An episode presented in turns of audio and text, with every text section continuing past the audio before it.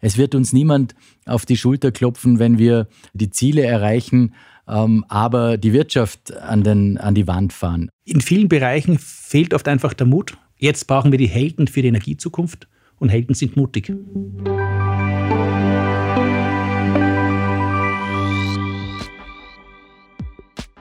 Herzlich willkommen, liebe Grundsatzhörerinnen und Hörer. Grüß Gott bei einer frischen neuen Ausgabe unseres Podcasts der Politischen Akademie der Volkspartei. Mein Name ist Christian Gerd-Laudenbach und ich darf euch auch heute durch unsere Sendung begleiten. Bunt wie das Leben selbst, trotz kurzer Schaffenspause in den vergangenen Monaten unsere Themen, zu denen wir von euch Reaktionen erhalten haben und dafür an dieser Stelle ein herzliches Danke. Unser letzter Podcast zum Thema Corona mit Zukunftsforscher Matthias Horks wurde intensivst gehört, was uns alle Podcastmacher sehr gefreut hat. Alle bisherigen Sendungen, damit darf ich gleich eine Frage beantworten, alle finden sich zum Nachhören auf unserer Website www.politische-akademie.at. Dort vorbeizuschauen zahlt sich demnach aus. Die Podcast-Serie Grundsatz setzt sich seit Sendung 1 damit auseinander, welche Grundsätze die Politik leiten und auszeichnen sollten.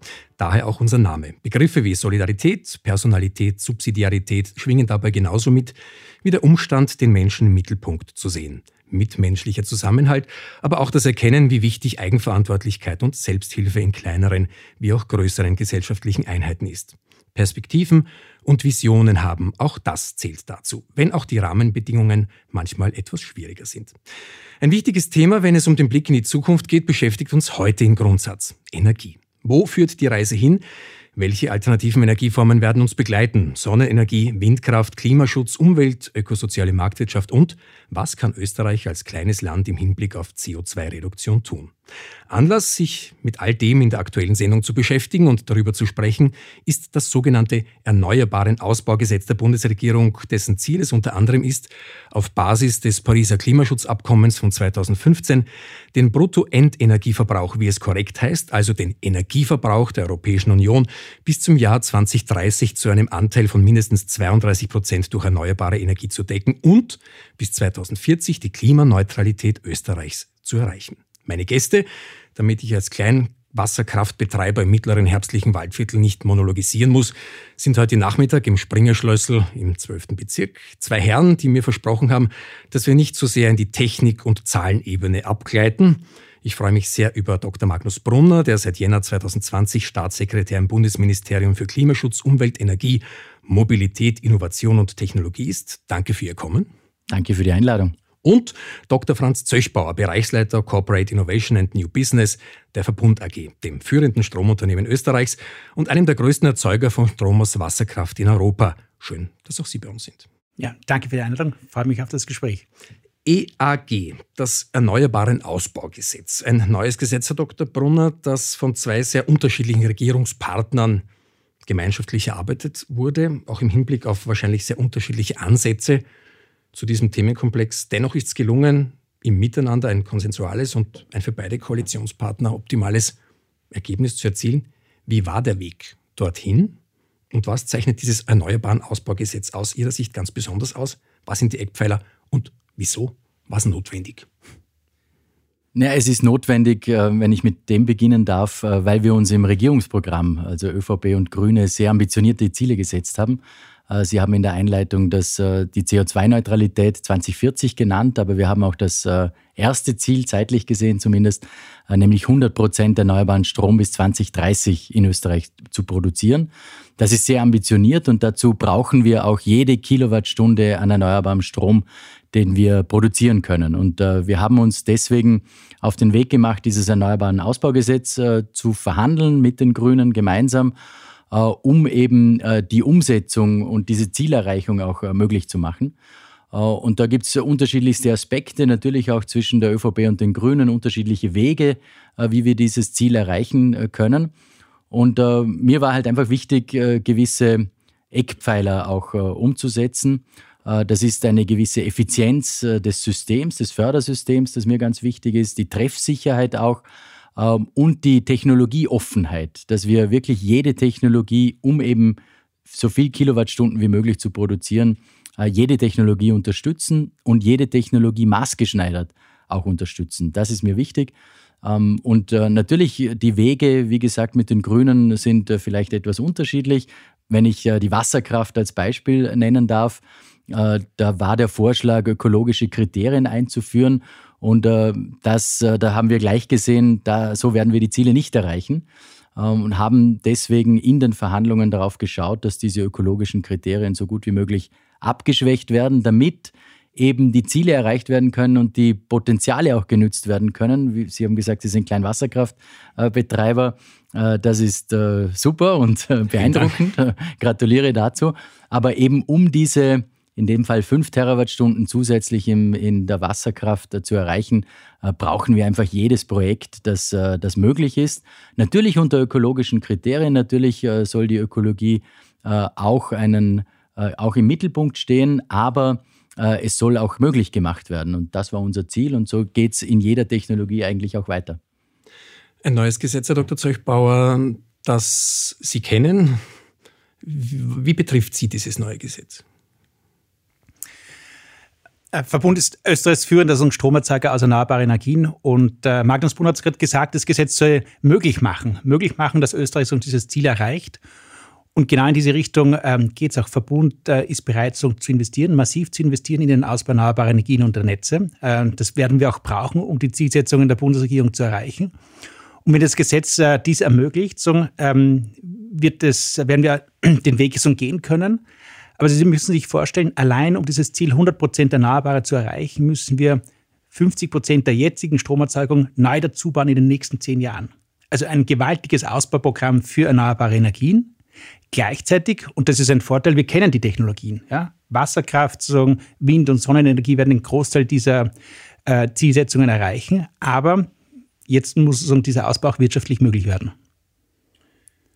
Wenn wir davon ausgehen, Blick in die Kristallkugel des Experten, dass wir diese 100% Strom aus erneuerbaren Energien anpeilen, 2030, in knapp zehn Jahren, Herausforderungen, Probleme, vorprogrammierte Spannungsfelder seitens der Wirtschaft, seitens der Politik.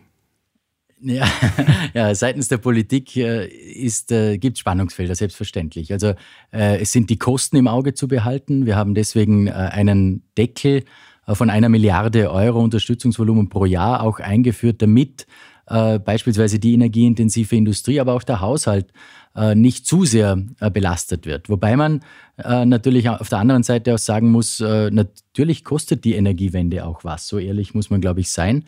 Ähm, aber alles mit Maß und Ziel. Und ich glaube eben, dass dieses ähm, System, das wir jetzt mit diesem Erneuerbaren Ausbaugesetz verändern, treffsicherer sein wird und deswegen eben auch mehr Strom, mehr erneuerbarer Strom aus jedem Fördereuro herauszubringen ist. Ähm, weil wir effizienter werden auch und weil wir äh, mehr in Richtung Markt auch gehen. Ich glaube, dass das ganz, ganz wichtig ist bei den Förderungen, dass, äh, dass wir ähm, marktwirtschaftliche Elemente auch drinnen haben und das, äh, das versuchen wir. Ich denke, ein großes Thema wird sein, das Wo.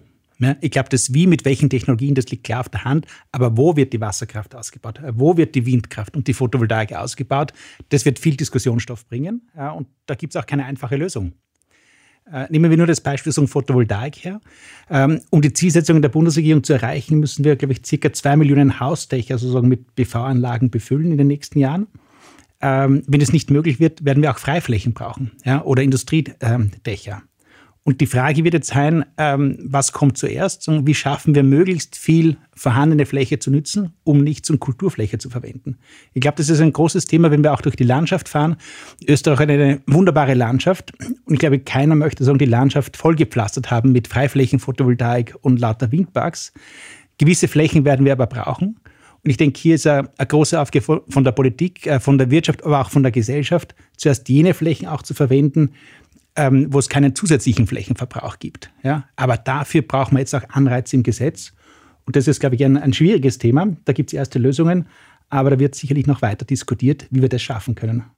Das ist vollkommen richtig. Wir werden äh, mit diesem Gesetz auch prioritär auf die Dächer gehen. Das ist äh, keine Frage. Wir werden dann im zweiten Schritt äh, die versiegelten Flächen, Deponien und so weiter angehen für die Photovoltaik und dann erst im dritten Schritt äh, auf die freien Flächen gehen. Und bei den freien Flächen gibt es ja auch Unterschiede. Es soll keine Konkurrenzsituation zu landwirtschaftlichen Flächen beispielsweise äh, entstehen. Also da müssen wir aufpassen. Wir haben deswegen auch einen Abschlag im, in der Förderhöhe äh, für die Freiflächen vorgesehen. Jetzt kann man über die Höhe diskutieren. Momentan sind wir bei 30 Prozent.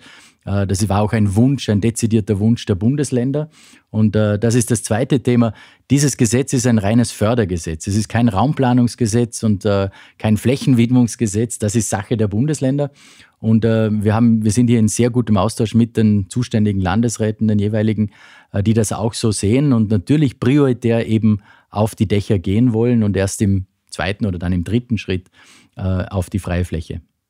Die Antwort freut mich. Das heißt, die, die Landschaftsveränderung ist nicht die primäre, der primäre Platz, um, um Photovoltaik und Windanlagen zu bauen. Auf keinen Fall. Es soll eben prioritär auf die Dächer. Wir haben Potenzial auch auf den Dächern.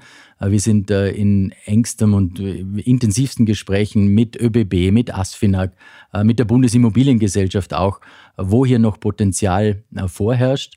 Und das muss eindeutig prioritär genützt werden. Aber wir werden, äh, das stimmt schon, was der Herr Zöchbauer gesagt hat, wir werden ohne die freien Flächen natürlich die Ziele schlussendlich nicht erreichen. Aber hier muss man sorgfältig äh, und genau schauen, welche Flächen möglich sind, welche Flächen zur Verfügung stehen. Und das geht nur im engsten Austausch mit den Bundesländern. Wenn ich vielleicht hier ergänzen darf, also unsere Priorität ist es auch, so zuerst die bereits bestehenden Flächen zu verwenden ja, und erst sekundär sozusagen äh, die weiteren. Aber hier ist es auch erforderlich, neue Geschäftsmodelle zuzulassen. Weil äh, mit bestehenden Geschäftsmodellen wird man das oft nicht lösen können, ja, weil äh, man wird Mietverträge brauchen, ja, das wird längerfristig funktionieren und man wird neue Allianzen und Partnerschaften benötigen. Ähm, Sie haben angesprochen, das Thema ASFINAG, ÖBB. Also es gibt viele Organisationen auch auf Bundesebene, die hier, glaube ich, einen Lösungsbeitrag leisten können. Und hier werden wir neue Partnerschaften brauchen. Äh, und genau an diesen neuen Partnerschaften arbeitet auch Verbund, weil wir das nur gemeinsam lösen werden. Und dazu kommt, wenn ich das noch ergänzen darf, äh, das ist vollkommen richtig. Und dazu kommt noch, dass es innovative Ansätze geben muss neu. Also wir denken an die erneuerbaren Energiegemeinschaften beispielsweise. Das ist europaweit ähm, relativ, also wir sind eines der ersten Länder, die das möglich machen, wo Gemeinschaften sich zusammentun, Nachbarn, Freunde, Kollegen, gemeinsam Strom produzieren und dann den Strom auch gemeinsam verbrauchen. Das ist eine, ein innovativer Ansatz, auch Regulatory Sandboxes beispielsweise, die wir möglich machen äh, mit diesem Gesetz. Also äh, vollkommen richtig, es braucht eben die Innovation auch dazu und, und wir glauben, dass wir einige äh, Modelle auch äh, vorweisen können. Sie haben jetzt die Wortrutsche gelegt, erneuerbare Energie, Photovoltaik, Windkraft, Wasserkraft. Thema Nachhaltigkeit, einer der Grundwerte der Volkspartei. Wie wichtig ist dieses Wort Nachhaltigkeit jetzt aus der Sicht des Politikers, des Menschen? Ähm, was verstehen Sie darunter, Dr. Brunner? Und es ist ja ein Wort, das aus dem täglichen Sprachgebrauch von Herrn und Frau Österreicher kaum mehr wegzudenken ist. Nachhaltigkeit. Ja, das ist vollkommen richtig. Und Nachhaltigkeit muss man immer auch ähm, glaube ich, genau hinterfragen und sich Gedanken machen darüber, was ist Nachhaltigkeit. Es ist die Verbindung zwischen Ökologie und Ökonomie, um das äh, gescheit sozusagen daher zu sagen, aber es ist schon, es steckt äh, mehr dahinter. Es ist die, die Verbindung eben einer intakten Umwelt auf der einen Seite, äh, auch einer wettbewerbsfähigen und innovativen Wirtschaft auf der anderen Seite und als dritte Säule ist es äh, der Erhalt oder die Schaffung auch von zukunftsfähigen Arbeitsplätzen. Ich glaube, dieses Dreieck, äh, das ist es eigentlich im, im Großen und Ganzen, wie wir Nachhaltigkeit auch als Volkspartei ganz im Sinne eigentlich von Joshi Riegler sehen. Und wir haben das Riesenglück jetzt in dieser Bundesregierung, diese Idee von Joshi Riegler, die er war wahrscheinlich seiner Zeit voraus, ganz ehrlich gesagt. Er war Visionär. Wir haben jetzt die, das Riesenglück, in dieser Regierungskonstellation äh, das auch anzugehen und umzusetzen. Das ist ein, ein Privileg eigentlich, so sehe ich es zumindest.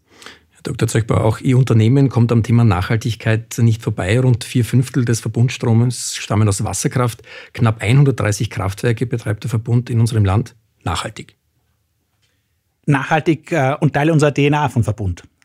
Ähm, also wir versuchen so ähm, nachhaltig zu agieren, indem wir Rücksicht nehmen auf ähm, Umwelt, Gesellschaft, so gleichzeitig aber auch wirtschaftlich tätig sind. Ähm, wenn Sie sich vorstellen, wenn unsere Väter- und Großvätergeneration die Kraftwerke, die Donaukraftwerke und die ähm, Speicherkraftwerke in den Alpen nicht gebaut hätten, könnten wir, unsere jetzige Generation, da nicht profitieren. Äh, aber diese Kraftwerke jetzt auch weiterzuentwickeln, möglichst umweltfreundlich auszugestalten, um diese Dinge geht's. Verbund versucht gleichzeitig im Thema Nachhaltigkeit ähm, im Kerngeschäft zu agieren und mit nachhaltigen Lösungen äh, die Energiezukunft voranzutreiben. Sie müssen sich das so vorstellen, der Trend Richtung mehr Nachhaltigkeit, Richtung Klimaneutralität gibt ja unglaubliche Chancen für Unternehmen, die wir mit neuen innovativen Lösungen versuchen äh, zu beantworten. Sie haben es schon erwähnt, ökosoziale Marktwirtschaft, das Miteinander, ein sinnvolles Gleichgewicht zwischen Umwelt, sozialen Anliegen und der Wirtschaft herzustellen. Ein tendenziell funktionierendes, reibungsfreies Miteinander. Gelingt das uneingeschränkt in der Praxis? Ist unsere Lebensweise national wie wohl international schon enkeltauglich? Das ist jetzt eine Frage, die ich an meine beiden Gäste richten darf. Ich glaube, ob sie enkeltauglich ist, und das ist die Verantwortung unserer Generation. Ähm, der Staatssekretär hat schon gesagt, Klimaneutralität bis 2040 bzw. 2050. Ähm, wenn, wenn nicht jetzt, müssen wir investieren und dies ermöglichen. Und nur durch Investitionen im nächsten Jahrzehnt äh, werden wir auch in diese Richtung kommen, diese Klimaneutralität sozusagen mittelfristig zu erreichen. Ähm, und glaube ich, genau deswegen ist auch das Thema Innovation so wichtig und erforderlich. Ähm, das Ziel 2030, 100 Prozent Strom aus erneuerbaren Energien in Österreich äh, zu erreichen, ähm, das können wir mit vorhandenen Technologien schaffen. Klimaneutral 2040 zu sein in Österreich oder in Europa, werden wir mit den vorhandenen Technologien nicht schaffen können. Das heißt, hier brauchen wir einen enormen Push und Dynamik, neue Technologien marktreif ähm, zu bringen, zur Marktreife zu bringen.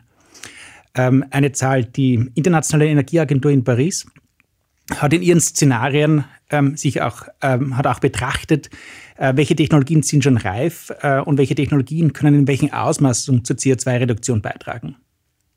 Wenn wir klimaneutral 2050 sein möchten, dann müssen wir, dann kommt circa ein Drittel ähm, dieser CO2-Reduktionen von Technologien, die jetzt im Prototypenstadium sind. Also überhaupt noch nicht marktreif. Und wenn wir wissen, äh, wie lange es dauert im Energiebereich, damit Prototypen Marktreife erreichen, wissen wir, da reden wir über Jahrzehnten. Äh, äh, Batterietechnologien oder LED-Lampen haben circa zwischen 20 und 30 Jahre benötigt, um vom, von der Idee vom Prototypen zur Marktreife zu gelangen. Das heißt, wir müssen jetzt wirklich jetzt anfangen mit Innovation, um das Thema Klimaneutralität 2050 zu erreichen und 2040 in Österreich. Und nur wenn wir diese Akzente setzen, werden wir eine enkelfitte Erde hinterlassen und weitergeben können. Aus der Sicht des Politikers? Das kann ich nur unterschreiben, zu 100 Prozent äh, und darüber hinaus sogar. Ähm, es sind zwei Ebenen. Das eine ist äh, das, äh, das 100 Prozent erneuerbaren Stromziel, das, das erwähnte bis 2030. Und da, glaube ich, ist es, wenn man es wenn klug macht, eine Riesenchance für die Wirtschaft auch. Es ist ein, ein Investitionsprogramm eigentlich in die Wirtschaft und die Unternehmen sind ja zum Teil schon viel weiter, wie es die Politik ist. Die haben die Lösungen bereits in der Schublade äh, liegen. Jetzt muss die Politik nachziehen und das versuchen wir mit diesem Erneuerbaren Ausbaugesetz auch, auch zu machen. Und die zweite Ebene ist das 2040er Ziel und da gebe ich äh, dem Franz Zöchbauer vollkommen recht. Das wird nur mit Innovation gehen. Mit den derzeitig vorhandenen technologischen Mitteln keine Chance zu ambitioniert. Aber wir müssen den technologischen Fortschritt äh, mit einbeziehen. Und da gibt es äh, unterschiedliche Bereiche. Ähm, und wir dürfen den, die technologische Entwicklung nicht verschlafen, die Innovation nicht verschlafen. Rundherum, wenn ich das Thema Wasserstoff äh, ansprechen darf, rundherum gibt es Strategien auf europäischer Ebene, in Deutschland. Und man muss von diesem Null- und Eins-Denken wegkommen. Es muss ein Weg dorthin aufgezeichnet werden. Ich glaube, das ist ganz, ganz entscheidend, weil wenn wir zum Beispiel jetzt sagen, okay, Wasserstoff gibt es noch nicht 100% erneuerbar. Ja, das stimmt schon. Das Ziel muss sein, 100% erneuerbaren Wasserstoff herzustellen. Aber der Weg dorthin muss aufgezeichnet werden, damit wir die technologische Entwicklung nicht verschlafen. Sonst, ganz richtig, äh, sind wir einfach zu spät, weil eine gewisse Entwicklung auch eine gewisse Dauer hat. Den Thema Wasserstoff gleich in den Fokus zu rücken, zuvor noch die Frage, Ökologie und Wirtschaft, die ja auf den ersten Blick nicht unterschiedlicher sein könnten, können diese beiden Bereiche auch in Gleichklang gebracht werden? Also würde das klappen? Was sagt die Wirtschaft, was sagt die Politik dazu? Ist beides machbar? Geht beides harmonisch einher? Das, muss das Ziel sein, ja. Ähm, wenn wir Nachhaltigkeit sagen, in das Zentrum des unternehmerischen Tätigwerdens stellen, dann geht es nur so, dass wir im Einklang sind. Ähm, vergleichen Sie die Börsenentwicklung von Unternehmen wie Verbund und anderen Energieunternehmen in Europa. Und da werden Sie sehen, so ein Verbund hat sich in den letzten Jahren enorm positiv entwickelt, auch von der Marktkapitalisierung. Wir sind ein Unternehmen, das in Richtung Nachhaltigkeit extrem gut unterwegs ist, in Richtung 100% erneuerbar, in Richtung CO2-freier Stromerzeugung.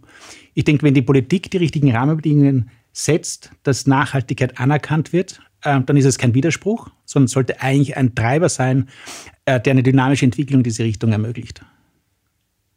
Ich glaube, dass die, dass das sehr wohl äh, im Einklang, in Einklang zu bringen ist. Und äh, ich glaube, die, diese Schnittmengen sind nirgends besser sichtbar als eben bei der erneuerbaren Energie.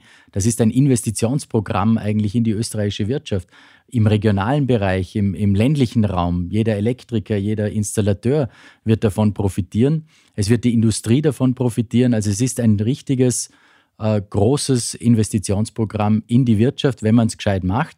Äh, und das versuchen wir halt mit diesem Erneuerbaren Ausbaugesetz, die Rahmenbedingungen richtig zu setzen, damit investiert werden kann äh, und den Weg äh, zum, zur Zielerreichung 100% erneuerbarer Strom bis 2030 auch entsprechend gehen zu können und dass neue Arbeitsplätze, eben nachhaltige Arbeitsplätze auch geschaffen werden. Und ich glaube, das widerspricht sich nicht, ganz im Gegenteil, es verbindet und es komplementiert sogar einander. Ähm, na, vielleicht ergänzend. Wir haben ja jetzt auch in der ähm, Debatte rund um Covid-19 und den Auswirkungen das große Thema so Stärkung des ländlichen Raums im Vergleich zur Stadt. Es wird wieder attraktiver, am Land zu leben, aufgrund so der Homeworking-Möglichkeiten. Und ähnliches ist ja auch äh, mit dem angesprochenen Programm äh, für erneuerbare Energien. Ein großer Teil so des Ausbauprogramms Photovoltaik Wind wird dezentral im ländlichen Raum stehen. Damit gibt es auch unglaubliche Chancen für mehr Wertschöpfung in der ländlichen Region. Äh, wenn die Energie und die Wertschöpfung im Land, in der Region passiert und nicht importiert wird äh, äh, von auswärtigen Quellen. Also ich denke, gut gemacht ist es wirklich eine Win-Win-Situation. Das Thema Dezentralisierung findet sich auch auf Ihrer Website, dass das ein ganz großes, fundamentales Anliegen ist. Wir haben gehört, sauber, nachhaltig, sicher, zukunftsweisend befragt man das schier allwissende Internet. So erhält man mehr als 19 Millionen Einträge zum Schlagwort Wasserstoff. Im Universum ist äh, der Wasserstoff das chemische Element, das am häufigsten vorkommt. Nicht ganz so üppig bei uns auf der Erde. Ein Ansatz der Volkspartei, Dr. Brunner, im großen Themengebiet Klimapolitik ist dieser Energieträger Wasserstoff als ich möchte jetzt fast sagen, wenn meine Kinder diesen Podcast anhören, Wunderwutzi im, im Verkehr und in der Industrie. Wo liegt Österreich? Wer sind da die Vorreiter und wie intensiv setzt man jetzt seitens der Politik auf dieses Pferd, auf dieses Zugpferd Wasserstoff? Also die Volkspartei setzt ganz massiv ähm, auf dieses äh, Zugpferd, wie Sie es nennen, äh, auf diese Technologie. Äh, ich glaube persönlich, äh, Wasserstoff, ähm, also Wasserstoff wird einen, einen wesentlichen Beitrag äh, zur Energiewende leisten, leisten müssen. Ich glaube, Wasserstoff ist ein, ein wahrer Allrounder, wie man im Skisport äh, im, bei uns im Westen Österreichs sagen würde. Es ist ähm, in, hat unterschiedlichste Einsatzbereiche von der Industrie begonnen. Dort äh, beispielsweise gibt es sensationelle Projekte von der Föst, von der Infineon, äh, wirklich tolle Projekte im Industriebereich, bis hin zur, zur Speicherung, also Langfristspeicher äh, vom Sommer in den Winter hinein, bietet sich Wasserstoff an. Und natürlich auch in der Mobilität, dort vor allem äh, auf der langen Strecke beim Schwertransport. Also äh, sehr vielseitig einsetzbar und deswegen eigentlich für eine Energiewende nicht wegzudenken. Wasserstoffverbund. Grüner Wasserstoffverbund. Grüner Wasserstoff. Natürlich ich, grüner Wasserstoff. Also ich kann das 100% ähm, bestätigen. Wasserstoff ähm, ist zentral für eine Energiezukunft und hilft wesentlich, große Themen zu beantworten. Wir haben immense Herausforderungen, die sehr vielfältig sind. Ein Thema ist die Speicherung im Strombereich von erneuerbaren Energien. Wenn hier massiv Strom so äh, produziert wird, der in der Sekunde oder an den Orten nicht verbraucht werden kann, muss er längerfristig gespeichert werden. Ja, da gibt es aktuell noch keine Lösungen, die für ganz Europa so gelten. In Österreich haben wir das Glück der Pumpspeicher, aber wir werden sehr viel mehr brauchen. Das Thema Energiezukunft ist auch deshalb sehr eng mit dem Begriff Wasserstoff verbunden. Wenn wir uns anschauen, wo sind die Herausforderungen? Ja, um das Thema Klimaneutralität zu schaffen, werden wir mehr brauchen als wir erneuerbare Energien und Energieeffizienz. Wir haben Sektoren, Stahlsektor, Zementsektor und viele andere, die dekarbonisiert werden sollten. Ansonsten werden wir Klimaneutralität nicht schaffen. Das heißt, wir müssen Infrastrukturen radikal erneuern in den nächsten Jahrzehnten. Und dafür ist in vielen Bereichen so Wasserstoff ähm, die Antwort. Wenn wir beispielsweise sagen, den Stahlsektor dekarbonisieren möchten in den nächsten Jahrzehnten, dann müssten beginnend von heute bis 2050 jedes Monat zwei neue Stahlwerke eröffnet werden auf Basis von grünem Wasserstoff. Wir haben in Österreich ähm, ein Projekt vom Verbund gemeinsam mit äh, Föstalpine und Siemens, äh, Age to Future, ein Pilotprojekt am Standort der Föst, wo wir grünen Wasserstoff für die Stahlindustrie ausprobieren, in einer kleinen Skalierung, ein Prototyp.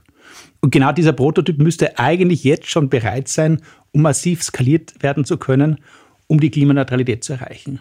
Heißt wieder, wir haben Lösungsansätze im Wasserstoffbereich, aber es ist noch relativ viel Innovation erforderlich, um das wirklich schaffen zu können. Das ist jetzt ein Beispiel Stahlsektor, aber das betrifft viele andere Sektoren auch. Und ähm, hier kann und sollte Österreich auch die Chance nützen, eine führende Rolle zu spielen. Grüner Wasserstoff. Grüner Wasserstoff, selbstverständlich. Also das muss das Ziel sein. Der ist äh, noch nicht zu 100 Prozent möglich äh, derzeit, aber das muss auf jeden Fall das Ziel sein. Ähm, ja, und in Europa, die Europäische äh, Kommission hat ein, ein relativ ambitioniertes Wasserstoffprogramm auch vorgelegt. Also wir dürfen da nicht ins Hintertreffen geraten. Auch unser Nachbar, unser großer Nachbar Deutschland äh, hat eine Wasserstoffstrategie vorgelegt. Wir wollen das bis zum Jahresende äh, auch tun und auch die Möglichkeit, den Unternehmen die Möglichkeit geben, hier zu investieren, hier zu forschen, Innovation zu betreiben. Wir werden beispielsweise äh, die, die IPSE-Projekte auch finanziell unterstützen. Der Finanzminister hat hier Mittel zur Verfügung gestellt, also europäische, die Möglichkeit der Europäischen Union, die man Österreich gibt, äh, vorbei am Beihilfenrecht äh, entsprechend investieren zu können und unterstützen zu können. Also das machen wir. Wir versuchen hier Vorreiter zu sein in Europa. Ist nicht leicht, weil Europa in dem Bereich ziemlich nicht Gas, sondern Stoff, Wasserstoff gibt. Ähm, und äh, deswegen müssen wir am Ball bleiben und dürfen diese technologische Entwicklung nicht versäumen. Und äh, das Ziel muss aber immer sein, natürlich äh, erneuerbaren Wasserstoff herzustellen. Im internationalen Vergleich der Verbund gesehen gut unterwegs, rechtzeitig damit begonnen, eine große Lade mit Innovationen im Büro stehend. Genau, also wir haben das Thema Wasserstoff seit einigen Jahren so intensiv in Bearbeitung ähm, und haben einige Leuchtturmprojekte so bereits erreicht ähm, mit Partnern. Aber es ist noch viel zu tun. Ja, und es ist einfach viel Aufbauarbeit zu tun. Ähm, und wir haben jetzt nun auch die Situation, dass natürlich die Technologie noch nicht marktreif ist. Das heißt, wir brauchen genau das, was äh, Magnus jetzt gesagt hat. Wir brauchen einen Rahmen, wir brauchen europäische Projekte, nationale Projekte, um Leuchttürme zu etablieren, ähm, woran man so deutlich machen kann, es kann funktionieren, die Technologie passt äh, und Österreich ist auch führend dabei.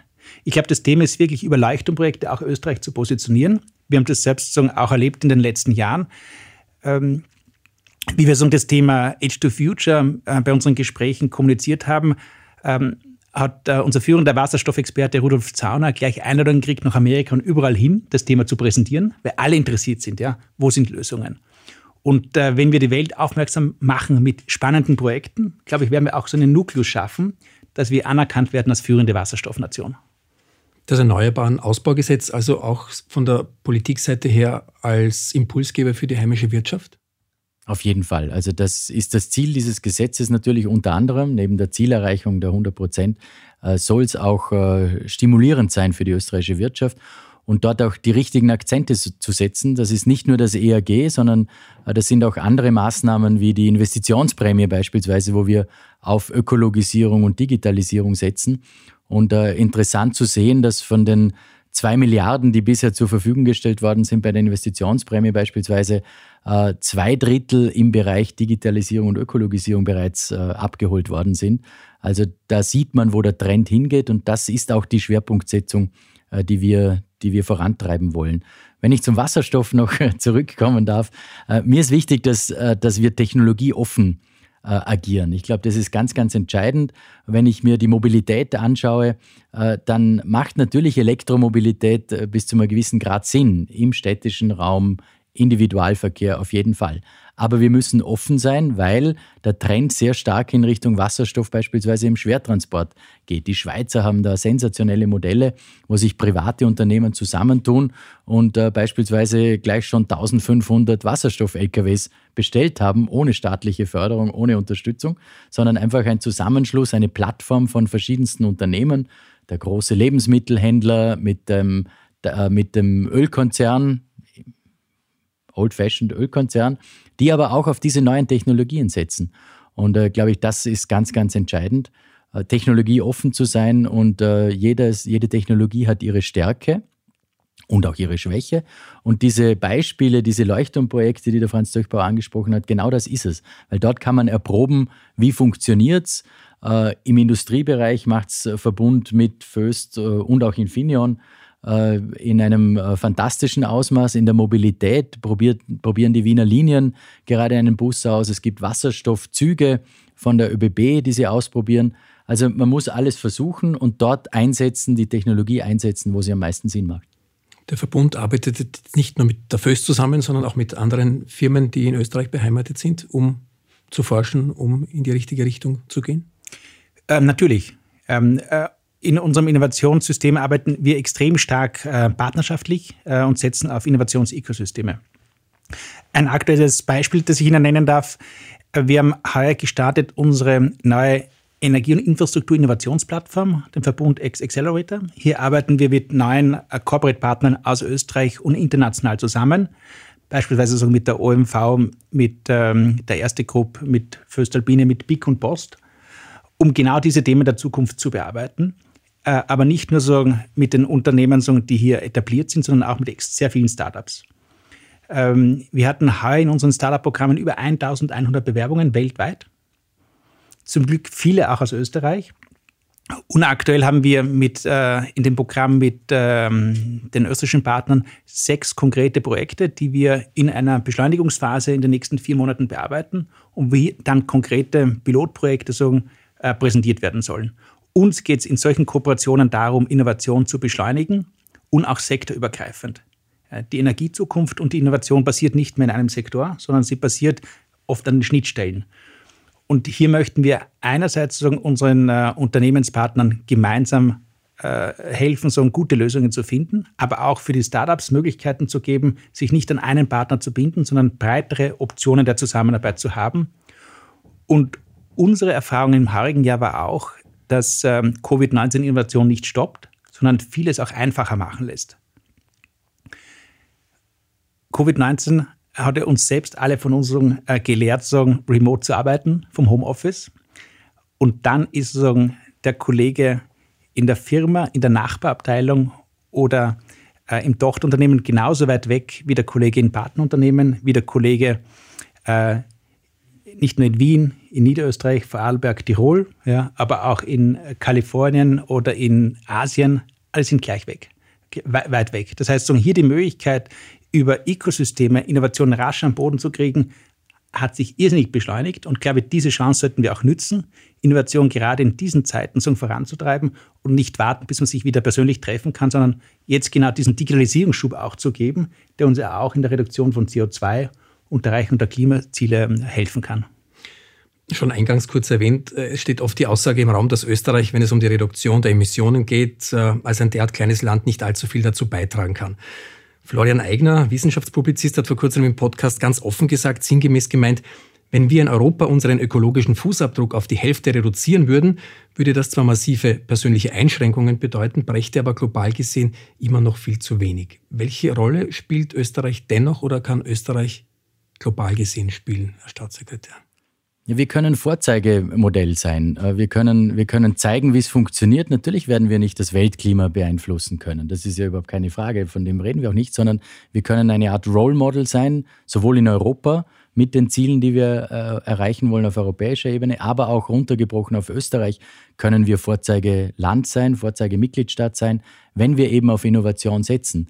Das geht, da geht es nicht darum, dass wir die Welt retten, sondern es geht darum zu zeigen, wie es funktionieren kann mit Innovation, mit dem Fokus auf äh, erneuerbaren Energien, mit dem Fokus äh, bei Investitionen auf ökologischen und Ökologisierung und Digitalisierung. Ich glaube, das ist unser Punkt, dass wir, dass wir der, der Welt, groß gesprochen, aber Europa auch und Europa in der Welt äh, zeigen können, wie es funktioniert. Es wird uns niemand auf die Schulter klopfen, wenn wir beispielsweise die Ziele erreichen, ähm, aber die Wirtschaft an, den, an die Wand fahren. Und das muss Hand in Hand gehen. Wir müssen zeigen, als Europäische Union, aber auch als Österreich, wie die, das Zusammenwirken eben zwischen Ökologie und Ökonomie funktioniert. Und das, das ist unser Ziel. Herr Dr. Zeugbauer, klein, aber klein und oho, Österreich. Klein, aber mutig. Ich glaube, um das geht es. Ähm, wir dürfen unsere Ziele auch nicht zu gering setzen. Ähm, ich denke, wir haben eine enorme Innovationskraft im Land äh, und die gilt es dann auch in die Welt hinaus zu exportieren. Und wenn ich mir jetzt mal anschaue, sagen Österreich und das ewige Thema der CO2-Diskussion, ehrlich gesagt, ich kann es nicht mehr hören. Ähm, schauen wir einfach an, wie groß ist unser Carbon Footprint. Wir sind einer der energieeffizientesten und CO2-effizientesten Volkswirtschaften dieser Welt. Und ähm, wir werden noch mehr schaffen, wenn wir daraus eine Diskussion machen, einen Business Case zu machen. Ich denke, es geht jetzt nicht um Verbote und Reduktionsvorgaben. Wenn Klimaneutralität, wenn CO2-freie Stromerzeugung, wenn CO2-freier Verkehr, CO2-freie Produkte einen wirtschaftlichen Vorteil haben, dann haben die österreichischen Unternehmen einen Wettbewerbsvorteil international. Und glaube ich, den gilt es so zu kreieren äh, und das begleitend mit guten Rahmenbedingungen von der Politik. In vielen Bereichen fehlt oft einfach der Mut. Ja, und ich glaube, diesen Mut brauchen wir bei der Innovation. Ähm, Im Verbund haben wir einfach dieses Bild, das sich bei vielen eingeprägt hat, die Helden von Kaprun. Alle erinnern sich so an den Kraftwerksbau nach dem Zweiten Weltkrieg. Jetzt brauchen wir die Helden für die Energiezukunft und Helden sind mutig. Ja, und um, um auf Florian Eigner zurückzukommen, das ist schon interessant. Also ich sehe es nicht ganz so, weil ich nicht glaube, dass wir immer nur über Einschränkungen, Verbote, Verzichte reden müssen, wenn wir über die Energiewende sprechen oder über CO2-Neutralität sprechen, sondern ich sehe die Chancen eigentlich, die Chancen für die Wirtschaft, die Chancen auch fürs persönliche Leben. Also das wird, muss nicht unbedingt immer nur mit Verzicht und Verboten zu tun haben, sondern äh, für mich hat es mehr mit Chancen zu tun und die müssen wir nützen. Dem füge ich kaum noch etwas hinzu. Der Mut auf der einen Seite, die Chance auf der anderen Seite. Herzlichen Dank für das Gespräch und herzlichen Dank für Ihr Kommen in der heutigen Ausgabe von Grundsatz. Danke an Dr. Magnus Brunner und Dr. Franz Zöchbauer für Ihr Hiersein. Vielen Dank. Vielen Dank, sehr gerne.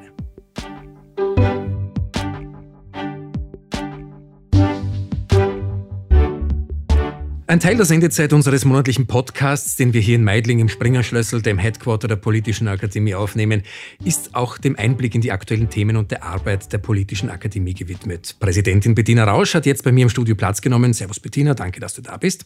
Servus. Österreich, Europa, der ganze Planet steht im Zeichen, ja, im Bann von Corona, der Corona-Pandemie. Wie geht's denn dir damit? Was hat sich an deinem gewohnten Leben verändert, geändert? Ja, was soll ich sagen? Natürlich ist die ganze Situation mühsam für uns alle. Das Virus nervt, wenn man so sagen darf. Und es beeinträchtigt vor allem unser aller Leben in der einen oder anderen Weise. Gleichzeitig wissen wir halt auch, wir müssen uns jetzt einschränken, damit es nicht noch heftiger wird mit der Entwicklung der Infektionen und damit es vielleicht auch früher, so ja unser aller Hoffnung, dann auch wieder mal lockerer werden kann. Jetzt gilt es aber, dass die Umstände Abstände erfordern. Und das fällt mir persönlich sehr, sehr schwer. Ich bin natürlich gern im Kontakt mit Menschen. Äh, kein Handschlag momentan, kaum ein persönliches Gespräch, vieles nur über Bildschirme. Das ist für uns alle natürlich eine harte Zeit und wir müssen uns auch eingestehen, und das ist, denke ich, äh, die Realität, dass die nächsten Wochen und Monate auch entsprechend mühsam werden, nicht nur ganz konkret in einzelnen Lebenssituationen, sondern auch für unser gemeinsames Arbeiten. Apropos mühsam, welche Auswirkungen gab es und gibt es für die Politische Akademie, für ihr Funktionieren, für eure Angebote an Kursen, Workshops und auch an Seminaren? Ja, beim harten Lockdown im März, da haben wir uns gleich ein Motto gegeben, das uns in dieser Zeit getragen hat. Innovation in der Isolation. Wir haben damals viel ausprobiert und haben in der Zeit auch viel gelernt, wie wir unsere Angebote online gestalten können. Da gab es jetzt Seminare und Workshops, Vorträge und Diskussionen und vieles davon hat echt sehr, sehr gut funktioniert. Das Schöne ist, auf diesen Erfahrungen können wir jetzt auch aufbauen und haben für den Herbst ja schon von vornherein einiges online geplant.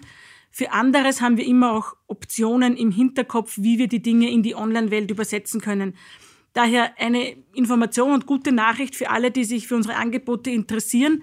Alles, was wir geplant haben in unserem Programm, findet statt.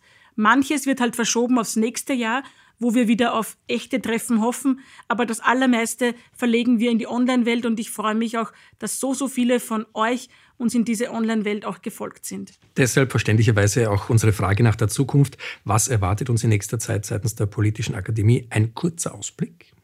Ja, im November erwartet uns zu unserem Schwerpunkt Digitalisierung unter anderem ein Webinar mit unserem Mister Digitalisierung mit Mick Hirschsprich, der Digitalunternehmer ist und bei uns im Vorstand. Außerdem haben wir Infovideos zu ganz brennenden Fragen vorbereitet. Sicherheit, Datenökonomie, künstliche Intelligenz und der digitale Staat etwa. Und dann noch sehr spannend, ein Startup-Event, unser Digi-Innovationsabend, dieses Mal mit innovativen Startups, die die Inklusion für Menschen mit Behinderungen verbessern, wo also sozusagen das Angenehme, das Positive mit dem Nützlichen quasi auch verbunden wird. Darauf freuen wir uns. Ein zweites Thema wird es im November geben, die Arbeitswelt, wie sie in Zukunft aussehen wird. Die Corona-Pandemie und die schon genannte Digitalisierung bringen ja eine Menge Umbrüche mit sich, rascher, als sie wahrscheinlich sonst gekommen wären. Die Frage ist, was kommt, was bleibt und vor allem, wie können wir das positiv gestalten. Dazu gibt es eben ein Online-Symposium, mit wo Expertinnen und Experten, Praktikerinnen und Praktiker Impulse und Workshops liefern. Es gibt verschiedene Panels. Das wird sicher sehr spannend. Also ich bin vor allem gespannt, inhaltlich spannend, aber es wird auch sehr spannend, ein Symposium online zu probieren. Da freue ich mich drauf und ich freue mich drauf, wenn ihr auch schauen wollt, wie das funktioniert und vor allem, was ihr aus diesen Informationen auch für euch mitnehmen könnt. Wie immer darf ich sagen, alle Infos, alle Termine, die mein Team vorbereitet hat, die findet ihr auf www.politische-akademie.at. Soweit so umfangreich. Danke, Bettina, fürs Vorbeischauen im Grundsatzstudio. Dir und deinem Team viel Erfolg beim Umsetzen all dieser Dinge und Vorhaben. Mögen viele Interessierte mit eurem Angebot erreicht werden. Servus und alles Gute. Auch dir. Am Ende der heutigen Ausgabe von Grundsatz wie immer unser Dank fürs Zuhören, Liken, Downloaden und Abonnieren. Wir hoffen, dass auch diese Folge informativ war und zum Diskutieren anregt. Unser Podcast ist nicht nur auf unserer Website verfügbar, nämlich auf www.politische-akademie.at, Bettina hat die Seite zuvor schon genannt, sondern auch auf iTunes, Spotify und Soundcloud zu finden.